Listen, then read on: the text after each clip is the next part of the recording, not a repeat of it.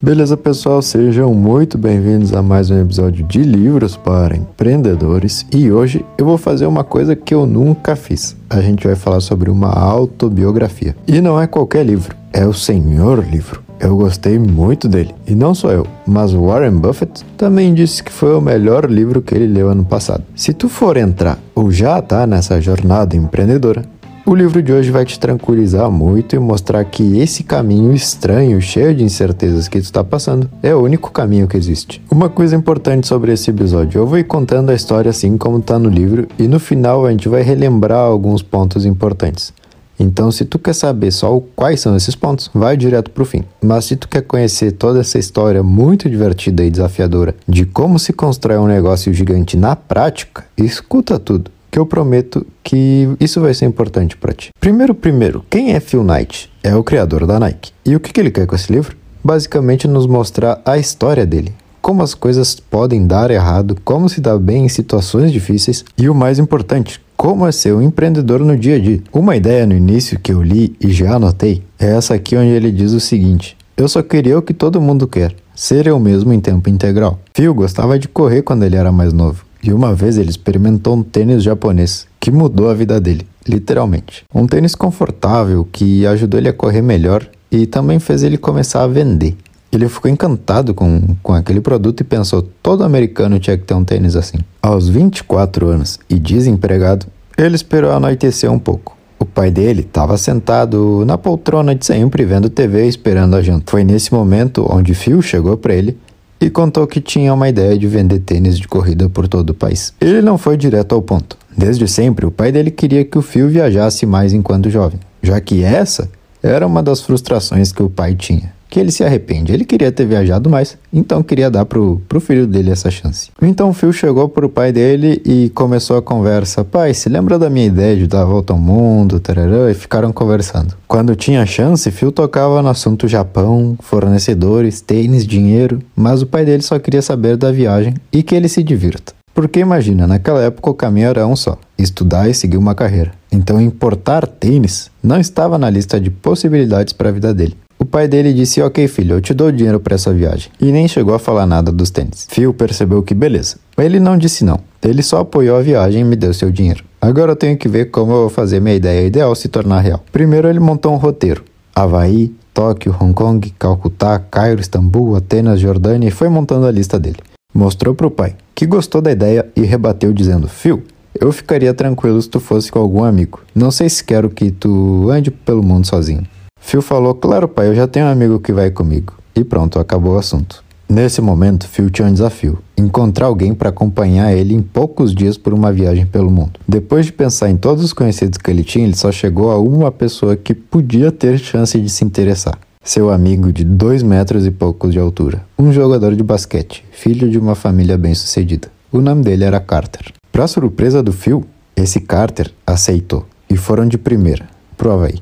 Era para ser uma viagem só de alguns dias, mas se apaixonaram pelas praias, pelos vulcões e decidiram ficar mais tempo. Alugaram um apartamento sem quartos. Era tudo no mesmo cômodo. E para se manter, vendiam jornais na rua. Assim passaram um mês mais ou menos. Phil dizia que era a vida perfeita, mas algo ainda dava voltas na cabeça dele. A ideia de vender tênis japoneses nos Estados Unidos. Então chegou pro Carter e disse: Cara, vamos seguir a viagem? Vamos pro Japão? E tinha um problema. Carter conheceu uma garota e não queria mais seguir a viagem. Ele queria ficar no Havaí com essa moça. Phil percebeu que ele estava sozinho na viagem e agora tinha que comprar uma passagem para o outro lado do mundo, só de ida, sem conhecer ninguém e sem falar uma palavra sequer daquele idioma. Já dentro do avião, ele percebeu que seria pior do que ele tinha imaginado. Ele olhava para os lados e todo mundo era oriental. O piloto falava em uma língua indecifrável pelo microfone e a viagem tinha recém começado. Bom, ele chegou no Japão e ficou em uma espécie de quarto, na casa de uma senhora, que também não se entendiam nada entre eles. Ela simplesmente apontou para um colchão que estava jogado no chão e ele entendeu que aquela ali seria sua estadia no Japão. No primeiro dia em Tóquio, ele foi ao centro e procurava por alguma empresa americana. Sabia que perguntando a pessoa certa, ele iria descobrir onde ficava essa fábrica de tênis. Dito e feito, Conversando com os americanos, ele foi ajudado e agora o início de um sonho parecia ter começado. Fez o contato com a fábrica. Disse que era o CEO da Blue Ribbon Sports. e tinha interesse em importar aos Estados Unidos da América. O pessoal aceitou receber ele e marcaram uma reunião para outro dia. Phil acordou. Colocou o único terno que ele tinha levado para a viagem. Se olhou no espelho e disse a ele mesmo que era capaz de realizar tudo no mundo. Se encheu de motivação e, com o endereço na mão, pegou o trem errado, parando no outro lado da cidade. Quando ele desceu, disseram: Não é aqui, e apontaram para o trem que deveria ser o correto. Então lá vai o fio novamente em direção à sua reunião. Mas agora é claro que ele chegaria um pouco atrasado. Na fábrica, ele foi atendido por um grupo de executivos japoneses. Fizeram uma apresentação de todos os tênis e no final perguntaram: quantos você vai querer? Com a expectativa de que fosse um pedido grande, claro. Mas Phil literalmente não tinha nada de dinheiro e também não queria deixar passar essa chance. Ele disse que compraria 50 dólares em tênis. Os executivos se olharam de uma forma muito estranha, alguns saíram de perto, mas beleza. Foi o primeiro pedido. Assinaram um acordo e agora Phil tinha um novo desafio: conseguir 50 dólares. Foi correndo enviar uma carta. Colocou as informações do banco da fábrica e escreveu: Pai, Deposite 50 dólares nessa conta do Japão. Alguns tênis vão chegar em casa. Abraços, Phil. E voltou pro colchão dele dormir até outro dia.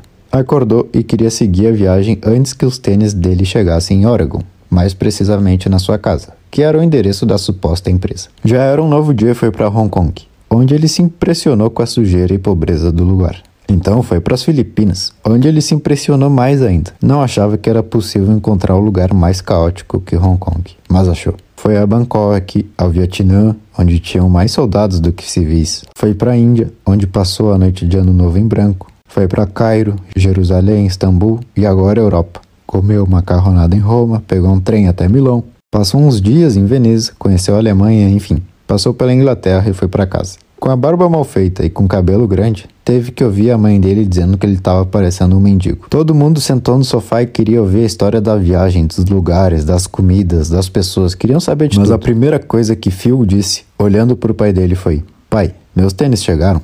E não haviam chegado. Ele esperou mais um pouco. Quatro meses se passaram desde a reunião na fábrica em Onitsuka, a cidadezinha que ficava o motivo do sonho do Phil e ele mandou uma carta para lá. Olá, senhores, no aguardo das minhas amostras. E assinou. Pouco tempo depois devolveram a carta dizendo: os tênis estão a caminho. Phil ficou muito feliz e foi correndo mostrar a resposta para o pai. Que simplesmente eu disse para ele: esquece, filho, já era esse dinheiro. Claro que o empreendedor nunca perde as esperanças, mas ele já havia voltado a procurar um emprego comum. E era bom, porque ele ganhava 500 dólares por mês. Mas não era o sonho dele de vida ainda. Depois de muito tempo no Natal de 63, Chegou uma carta dizendo que havia uma encomenda para o fio no armazém do porto. E claro que ele foi correndo. Ele chegou antes que os próprios funcionários. Ele viu o pessoal abrindo as portas. Ele entrou com um aviso de retirada e agora a Phil estava em Oregon, segurando a caixa com os tênis que iriam mudar toda a vida dele. Colocou todas essas caixas no porão da casa dele e ficou pensando: como eu vou transformar isso em dinheiro? No tempo em que ele corria e participava de competições, Phil conheceu um dos maiores treinadores de atletismo da época. Seu nome era Bowerman, um homem alto, sério, que quando fiz o melhor tempo da minha vida ele só me olhou e disse: Bom trabalho. Phil queria mostrar seus tênis ao Bowerman e enviou uma carta pedindo uma chance para mostrar os produtos que ele havia comprado. A carta foi respondida: Claro, Phil, estarei em Oregon na próxima semana. Vamos almoçar em tal restaurante. Phil estava tão nervoso que já tinha se esquecido da sua viagem, só pensava na reunião. Chegou o dia. Os dois se sentaram e começaram a conversar sobre a vida. Até o momento em que Barman disse: Me fale mais dos seus tênis japoneses. Tenho interesse em entrar com você no negócio. O quê? Phil não podia acreditar. Uma das influências mais fortes no mundo do atletismo acabava de pedir para ser sócio dele por causa de uns tênis que ele trouxe de uma viagem. Isso era uma verdadeira loucura. Mas apertaram as mãos e foram no 50-50. Mais uma vez, Phil tinha um outro problema. Borman disse para ele fazer um pedido de mil dólares em tênis. Esse seria o início, mas mais uma vez, ele tinha que tirar o dinheiro de algum lugar. O sócio dele tinha 500 para pagar, mas de onde ele tiraria esse dinheiro? Se ele pedisse ao pai primeiro, o pai dele ia dizer que não. Mas se ele enviasse uma carta aos japoneses com o pedido e já falasse ao pai que está devendo, a resposta do pai seria outra. Dito e feito, agora era só esperar. Depois de um tempo ligaram para o fio desde o porto. Temos 10 caixas grandes aqui escritas em japonês. É mesmo para você? Phil pegou uma minivan e levou tudo pro porão dele. Eram muitos tênis, era uma bagunça aquele espaço, mas tudo bem, faz parte. As vendas começaram a funcionar. As pessoas estavam batendo na casa dele gritando pelo nome do Phil. Pareciam viciados, mas eram apenas corredores. Agora era 4 de julho de 64. Seu carregamento tinha sido todo vendido e agora ele precisava pedir mais. Um pedido de 3 mil dólares. O pai dele desistiu, disse que não podia dar mais dinheiro para ele, mas apresentou o gerente do banco e disse para Phil conversar com eles. Deu tudo certo. Agora Phil tinha um banco bom, um sócio renomado e o produto dele era um sucesso. Ele só precisava expandir. Agora sim, ele vivia uma vida incrível e tinha tudo dando certo. Era perfeito. Até que um cara chamado Manhasset era um tipo de celebridade, um grande lutador na verdade, denunciou Phil por vender os tênis sem autorização e disse que o Phil estava atuando no mercado negro. Esse cara que colocou ele na justiça tinha assinado um contrato com a mesma fábrica que o Phil um pouco antes da viagem dele no Japão. E esse contrato dizia: Manhasset tinha o direito legal de representar essa marca japonesa nos Estados Unidos. O sonho que Phil vivia se tornou assim de rápido em um pesadelo. Foi para o aeroporto e comprou uma passagem para Tóquio. Ele precisava conversar com os executivos e marcou uma nova reunião. Dessa vez a experiência foi outra. Ele chegou na capital japonesa e foi num hotel bonito no centro. Ele percebeu que já tinha feito um grande progresso, mas ele não podia se distrair com isso. Foco na missão. Chegou na reunião e apareceu um homem oriental muito elegante. Todos cumprimentaram ele com respeito e Phil acabou percebendo que ele era o dono da fábrica. Essa reunião já estava em outro nível. Começaram a conversar. Phil contou sua história, disse que não era justo passar por isso e ficou em silêncio, esperando alguém se posicionar. Todos viraram o rosto olhando para o dono.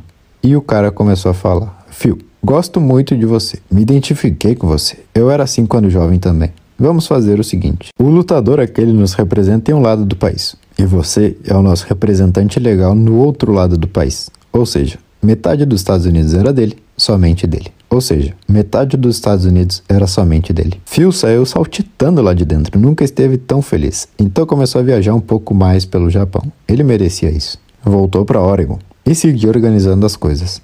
As vendas iam bem, os carregamentos eram cada vez maiores. No ano de 65 chegou uma carta por ele. Ele tinha feito uma viagem para Los Angeles e conversou com um cara para vender os tênis do Phil lá. Mas na época, esse tal de Jeff Johnson não tinha tempo. Alguma coisa mudou e agora ele buscava um dinheiro extra. Phil enviou uns pares para ele começar a vender, e em pouco tempo vendeu tudo. Phil então tinha seu primeiro vendedor oficial, agora na Califórnia. Chegava o pedido na casa do Phil, ele enviava para o Jeff e ao acabar o estoque, Jeff pedia mais. Essas cartas começaram a vir com pedidos cada vez maiores e em menores intervalos de tempo. Estava indo tudo muito bem. Jeff se demitiu do emprego que tinha e queria ser um funcionário em tempo integral da Blue Ribbon, a empresa do Phil. Isso era um alívio, já que Phil fazia tudo sozinho e devia 11 mil dólares ao banco. Ele tinha dinheiro, mas em produtos, e quando os produtos se tornavam dinheiro, Phil fazia um pedido maior. O banco podia esperar. O banqueiro do Phil estava furioso. Ele deixou o banco perder 11 mil dólares por causa de um menino que prometeu pagar. Phil dizia que não tinha sentido para ele ter dinheiro na mão. O dinheiro das vendas era transformado em compra de mais tênis. Isso é lógico para qualquer negócio. Mas como explicar isso para um banco? Então ele foi atrás de um contador e aos poucos ele montava uma boa equipe na empresa. Bauerman, o sócio, gostava dos tênis, mas queria alguma coisa diferente e mais macio. A ideia dele era claro. Phil, os japoneses têm um certo físico. Nós, americanos, somos maiores e mais pesados. Se o tênis for realmente fofo, vamos dominar o mercado. Fazia sentido o que ele estava falando.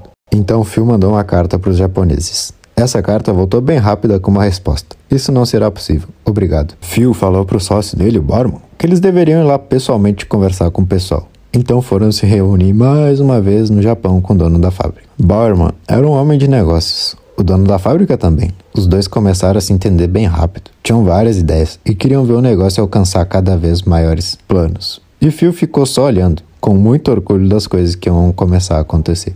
No início do verão de 1966, Phil entrou no porão da casa dos pais e percebeu que não dava mais para ficar ali. Então alugou um apartamento pequeno de 200 dólares por mês. E comprou uma cama também. Agora ele iria morar lá com os tênis. O negócio ia bem, alguns problemas aqui, outros ali, mas o dinheiro estava sempre nos tênis. Ele tinha apenas dinheiro para os salários e não ganhava nada. Foi quando o jovem empreendedor foi atrás de um novo emprego. Ele conseguiu ser contratado, ganhava bem, mas de novo ficou só uns meses e saiu fora. Ele não gostava daquilo. Phil voltou a se dedicar 100% de seu tempo no seu negócio. Com alguns problemas na administração e nos números, ele pensou em contratar alguém. Então fez um chamado na cidade e esperou os candidatos. Entre vários homens tinha uma única mulher, e Phil contratou ela. Disse que era para mudar o clima da Blue Ribbons. Aos poucos, ele percebia que tinha feito uma boa escolha. Ela lidava bem com as pessoas, era divertida e inteligente, então ele não pôde evitar e chamou ela para jantar um dia. O nome dela era Penny, Ainda é. E ainda é a mulher dele. Foi assim que eles se conheceram. Bom, voltando aos negócios. No 68, ele tinha quase 150 mil dólares em vendas. 69, mais de 300 mil. E o banqueiro aquele ainda estava incomodando ele com as obrigações financeiras que o Phil tinha que cumprir. Cada vez mais a empresa crescia e ele podia contratar mais pessoas. Estava dando certo. E assim foram os anos. Até que uma discussão com os japoneses levou ao fim do contrato deles. E Phil Knight não tinha mais esses tênis japoneses à venda. E agora? Eles vão fechar? Não, não podemos fechar. Vamos produzir os nossos próprios tênis. A gente sabe fazer isso? Também não. Mas primeiro a gente precisa de uma fábrica que possa nos ajudar. Phil começou a viajar para todos os cantos do mundo atrás de uma boa fábrica, com bons materiais. Chegou à China, Vietnã, México, enfim. Acabou encontrando um fornecedor de chuteiras no Canadá.